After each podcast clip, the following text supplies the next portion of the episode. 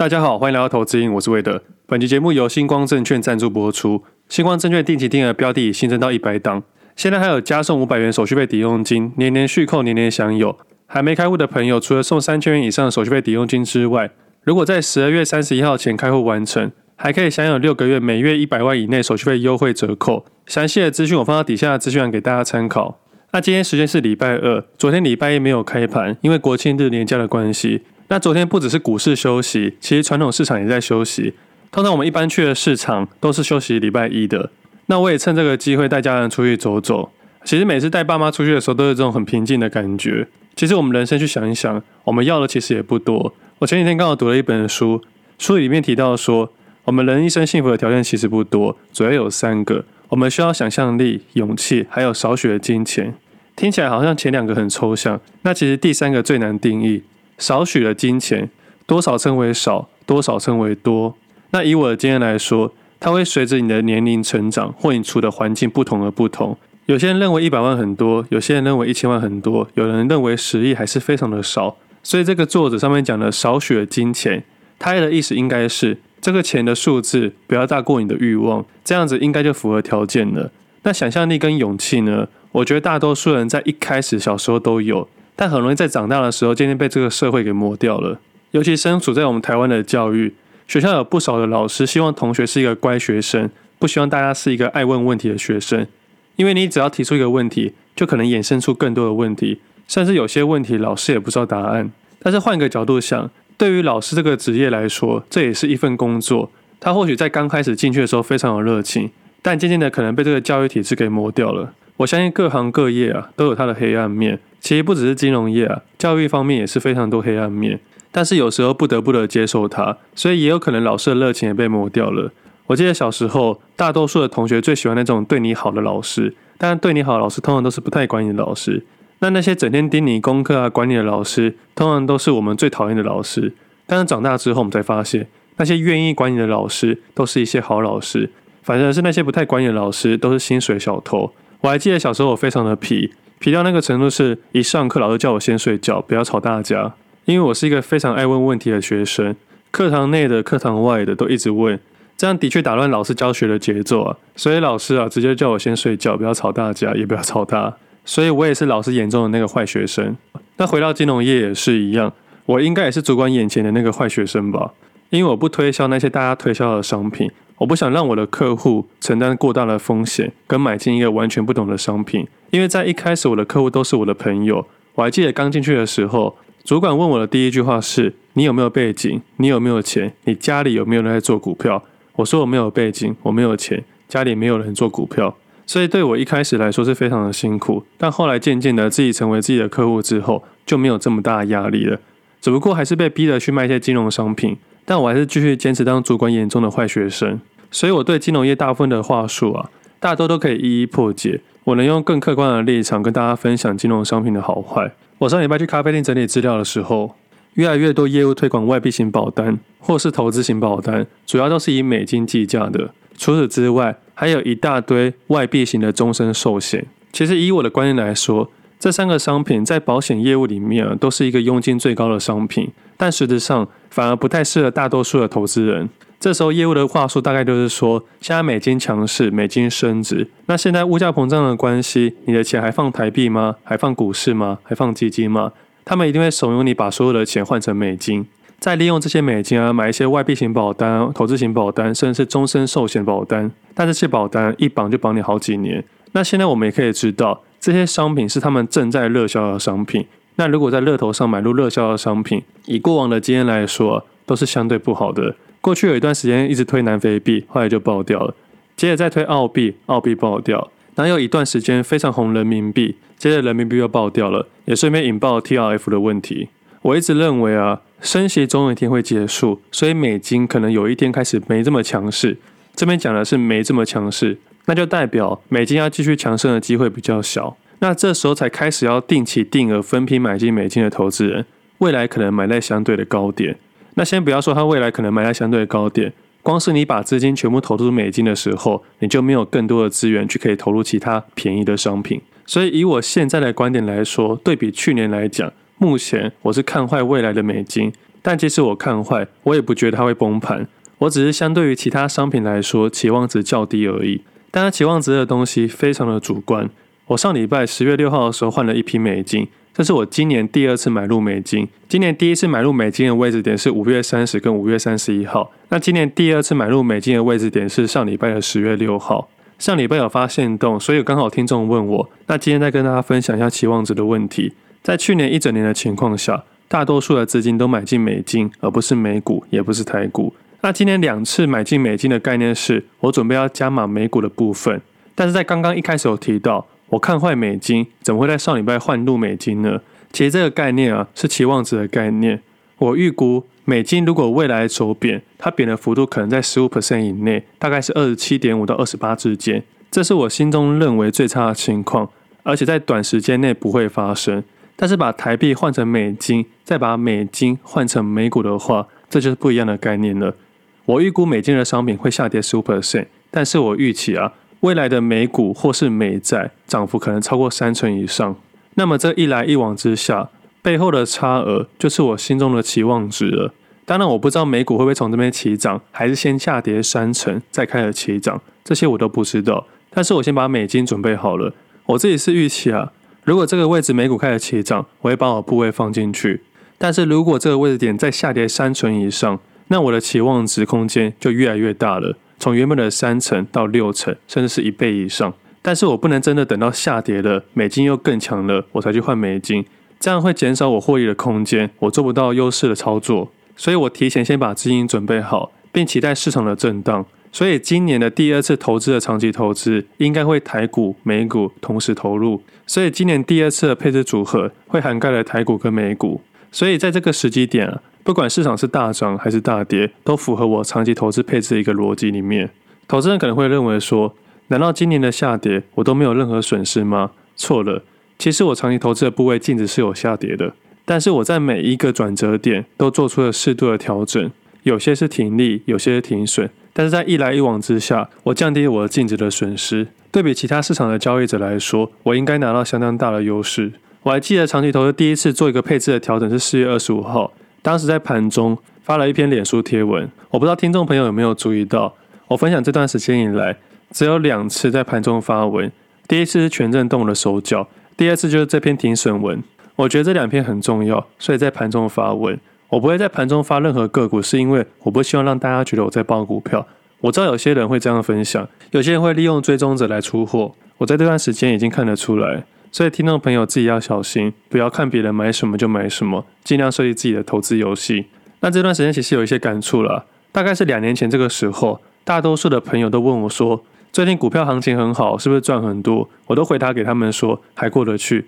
那近期他们开始问我说，最近股票跌得很惨，还会不会跌？我是不是也赔很多？我跟他说，还过得去。其实不管好跟坏，我的回答都是一样，因为我清楚的知道，我不管回答什么都没有意义。我在行情好的时候说我好，他们也会觉得说，那他还要更好。那我在行情不好的时候说我好，那他们会觉得说，你一定在骗人。我不需要再对他们证明什么，所以我后来就统一回答还过得去。因为我是个投资客，你很难跟观光客讲太多东西，因为他们真的没有心放在你的身上，他们也没有心在交易市场里面。大多数人啊，只想听四个代号而已。与其过度的解释，不如就回答还过得去。就像之前节目跟大家聊到的。有个资金很多的大哥，他今年大概赔了快三亿左右。前阵子他也跟我聊说，他最近股票赔了很多，不止去年都赔进去了，连房子赚的钱都赔进去了。不过还好他家里很有资产，几亿对他来说应该还是可以过得去。但是几亿对我们多数人来说应该是过不去的。所以过得去过不去，应该问我们自己，不是问别人。那今天的市场，直接开低走低。今天台股加权指数总共下跌五百九十六点，共四点三五 percent。全值最大的台积电啊，下跌三十六点五元，共八点三三 percent，收盘价为四百零一点五元，成交量为九万五千四百五十九张。今天在盘中看台积电的时候，我在想说，等它什么时候破四百块？因为只有破了四百，才可能会有滑价的问题。如果没有破四百，应该都还算有支撑。不过今天盘面比较特别，今天是开低，在一个区间盘整，它并不是开低走低的状态。我相信多数的投资人应该在今天的选择不动作。但是不动作有两种，一种是你知道你可以不动作，在等待更好的机会；另外一种不动作是动弹不得不动作。我今天在旁边观察，就是这两种走势。场外的在等，场内的也在等。不只是台积电出现这个样子啊，多数的全职类股也出现差不多的样貌。大概八成以上的全职个股都出现了破底的样貌，其中只有红海还撑在上面。我也在等待红海哪时候会靠近一百元大关。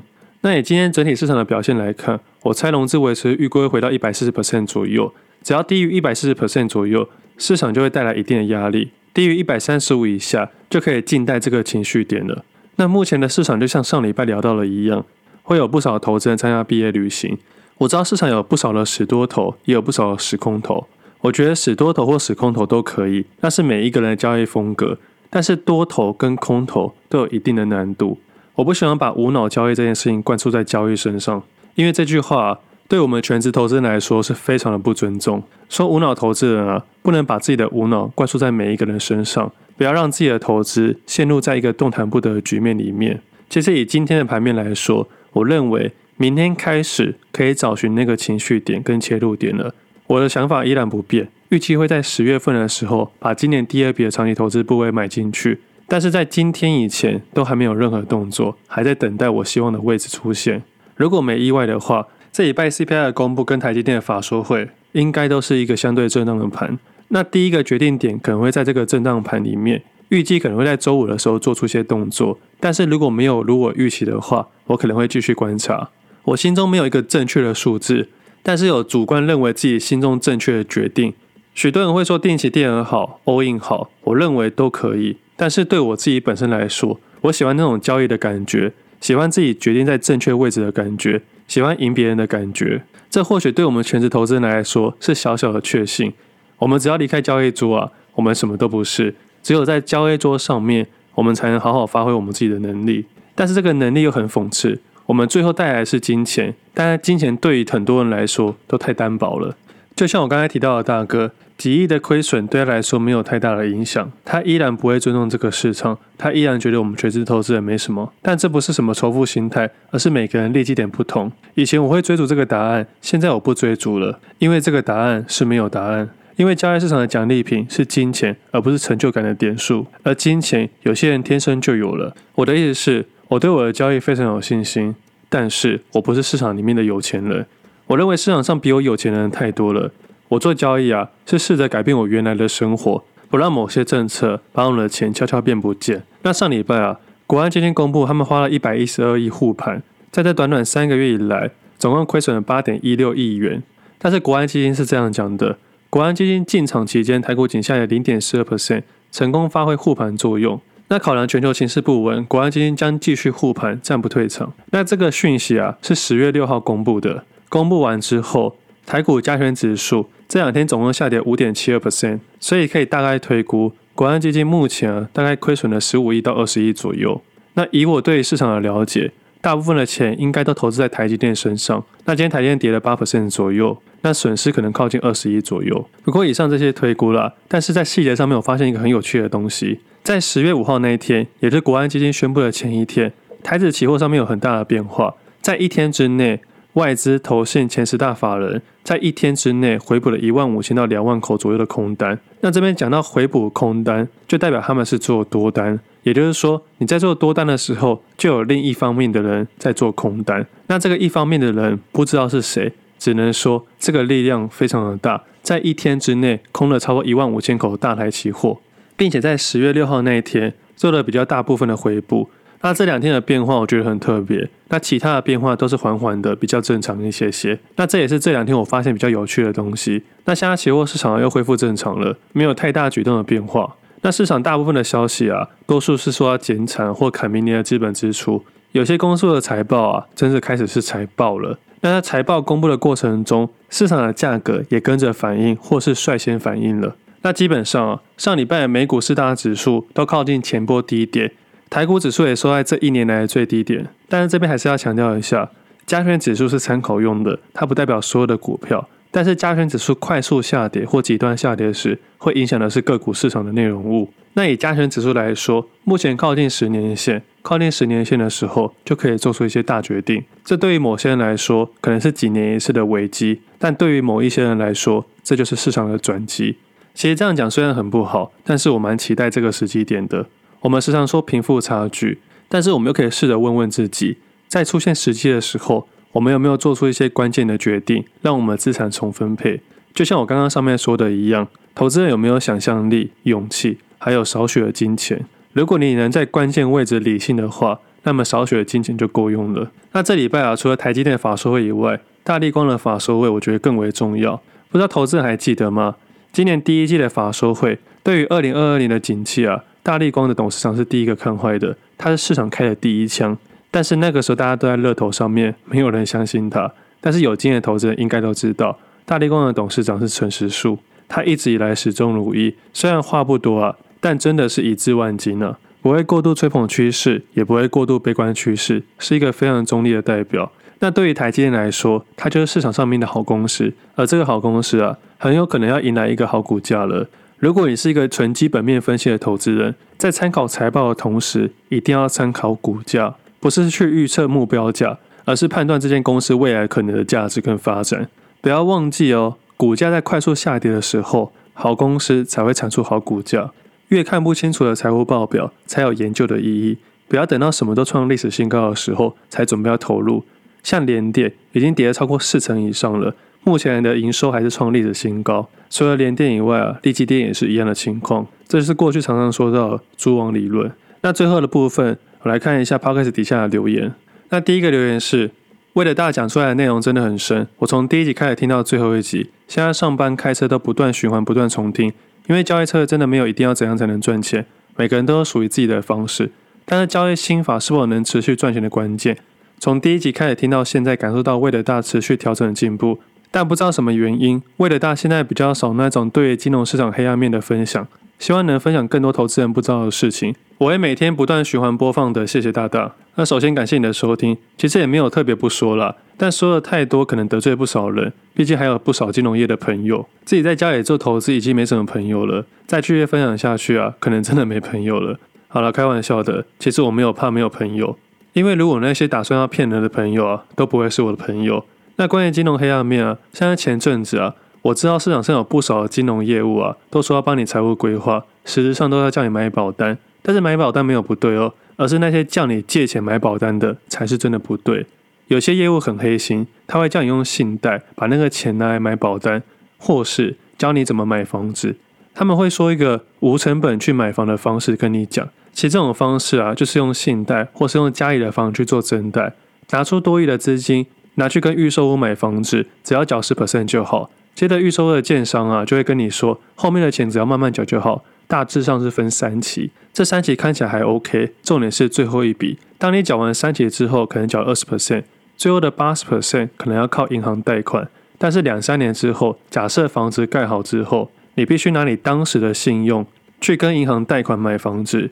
但是银行也可以选择不贷款给你啊，因为当下的条件不一定是好的，或是啊市场金融有出现一些变化，比如说。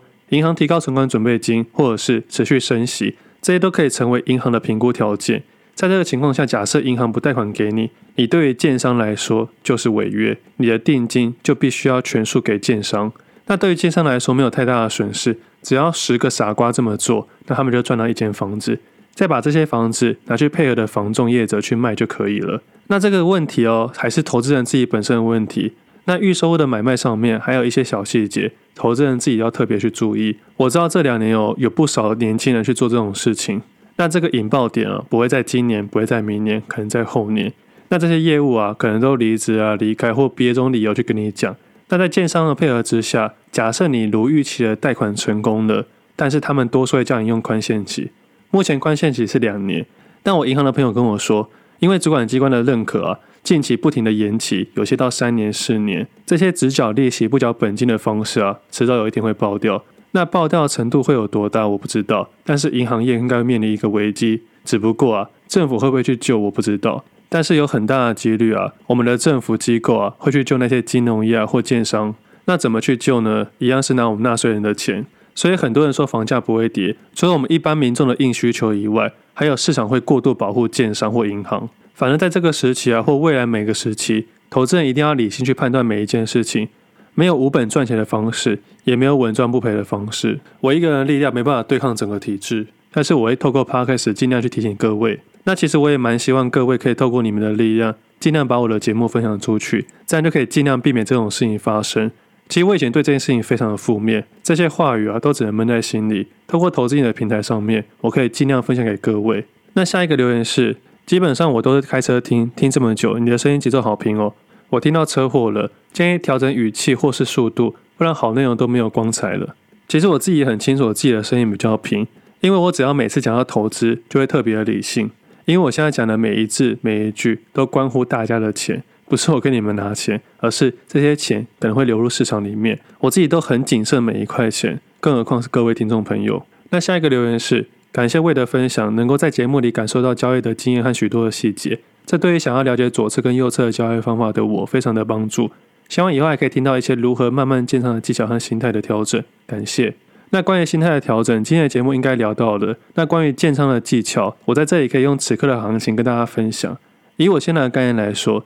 如果市场下跌的速度够快够大，我可能下单的速度会比较重。那如果市场是缓缓的下跌或没有急速下跌的时候，我建仓的方式会又小又慢。打个比方好了，如果是前者的状态，我可能会分三批买进；如果是后者的状态，可能会分十批买进。这是我目前对于市场的解读。因为要从空头快速回到多头的机会比较小，没有极端的行情，就没有极端的情绪，就不需要太快的动作。如果市场动作缓慢的话，代表要回到多头也是又慢又缓的。我们有足够的时间慢慢建仓。那下一个留言是，同事推荐下固定收听投资瘾，还开始第一次订阅 PP 及后续课程，都有某程度的收获，也正在尝试找到属于自己的投资策略。虽然最近没有观察个股，手中持股由于盘来盘去也正在等待中，过去半年未曾出现太大的恐慌，但似乎是投资瘾听上瘾。只要为的无法固定更新 Podcast，虽然没有做出投资上的动作。但该周的盘面总是出现失落、心慌，听投资瘾上瘾了吗？那首先很感谢你的支持。那其实近期啊，观察个股之中真的很长没有观察个股，即使是上礼拜五也没有观察个股。似乎这一波下来，大概十到二十个交易日啊，都没有观察个股。其实我在一开始分享的时候也在想这件事情：当市场没有观察个股的时候，要给各位观察个股吗？我最后的答案是不要。我要相信市场价格，市场给我什么讯息，我就如实的分享给各位。我不会因为想要过度分享而去分享，这对于我或其他听众朋友都是一个相对好的交易方式。就光是这个月的下跌行情，投资人应该会依照无观察个股开始降低水位。那这波的行情应该都是期待大于伤害。那关于近期的右侧个股，目前还没有特别观察的个股，但是昨天晚上在写 Press Play 的时候，有把近期观察的个股整理出来。虽然目前没有明显的带量，但是大概整理出上升格局跟盘整格局。我自己开始有试一点单了，主要是买一些很无聊的东西，像台湾高铁之类的东西。我知道现在没有人要讨论，而目前的行情也是不明确的。那之后等市场稳定的时候，我们再一起来讨论。那下一个留言是，从第一集开始默默听了好久，最近魏大一直有提到找一集来分享的房市，很好奇魏大为什么不买房的背后逻辑思考是什么因素导致不买房呢？那感谢你的支持。那为什么不买房呢？其实有很多原因。那其中一个原因是，如果以投资标的来说，我相信股票市场跟其他金融商品对我本身来说都会有较大的优势。我知道很多听众朋友会认为买房是资产，是用来对抗物价膨胀的。但对于我本身来说，我能资产的方式有很多，而且要对抗通货膨胀，我也有不少的方法可以对抗。所以单纯以投资标的来说，房子一直都不是我投资的想法。但是如果以自己要住的概念来说，房子的确可以好好的说一集。不过因为每个人立场不同，想法不同。在房地产这个部分，我不知道从哪里开始说起。我只是会认为啊，明年看坏的除了美金以外，还有房地产。那这两者的概念啊，美金跟房地产都不会到崩跌，它只会没这么快的上升而已。股票市场跟房地产有很多很雷同的地方，这个部分也请听众朋友有兴趣的话，可以在底下留言，我们之后可以一起聊看看。那以上的问题回答到这里，那最后部分跟大家聊一聊。其实，在开放 Pressway 这件事情啊，我很感谢大家的支持，我也有足够的信心，我能把这件事情做得不错。我喜欢把一件事情做好，不管是我的交易还是我的分享，我把我认为此刻交易的优势分享给大家。除了找寻市场能获益的方式，当然也希望听众朋友也可以做得很好。所以每周两篇的文章，每篇都超过五千字以上。除了自己的交易记录以外，也是希望把好东西分享给大家。在半年来，我知道市场有不少投资人哀嚎，但我相信我的听众朋友受的伤害是最小的。不信你去问那些去年一直跟你讨论投资股票的同事，他们现在还有在讨论吗？你去问他们的时候，我肯定他们会回答我是做长期投资的。那这时我们应该就心知肚明，不要再追问下去了，不然会没有朋友的。大家都应该知道，现在是股市的寒冬，但这样的寒冬总是会有一些生存者，总是会有不少的投资人可以从容的去面对这个春夏秋冬。如果你是个长期投资的投资人，长期投资不要去抢东西，你要耐心等待到人家不要的时候，再把它慢慢捡起来。不管是你喜欢的个股、你喜欢的基金，或是你喜欢的房子，都一样。这个概念放到交易市场是这样子，放在传统市场也是这样子。在传统市场买水果，应该大家都知道，早上去买的水果最新鲜最好，但是价格最贵。中午过后的水果都是一堆一百块。如果你是短线交易的投资人，你必须在别人还没发现或别人还没起床的时候，提早到市场里面去找那些最好最甜的水果，并且把它拿到不同的市场里面去贩售。这时候你可以卖到一个高价好价格，这是短线的右侧交易。但是你是一个长期投资的投资人，你要去等到中午过后，等大家都不要的那些水果，去买那种一堆一百块的便宜货。如果是要自己吃，其实没有什么太大的差别。甚至如果你是个商人，你把那些一堆一百块的水果拿去搅成果汁，它其实一样可以带来商业效益。但是你千万不要做错了，不要在一大早水果正贵的时候，花了很高的价格把它搅成果汁，也不要在中午过后那些水果比较差的时候把它买进来，想要更高价的卖出去，是卖不到的。而现在我认为啊，已经中午过后了，投资人可以开始找那些烂水果的好价值。把自己定位好，市场里面总是会有生存的方式，这是我在不同市场里面生存的诀窍。那今天的分享先到这里，祝大家投资顺利，我们下次见，拜拜。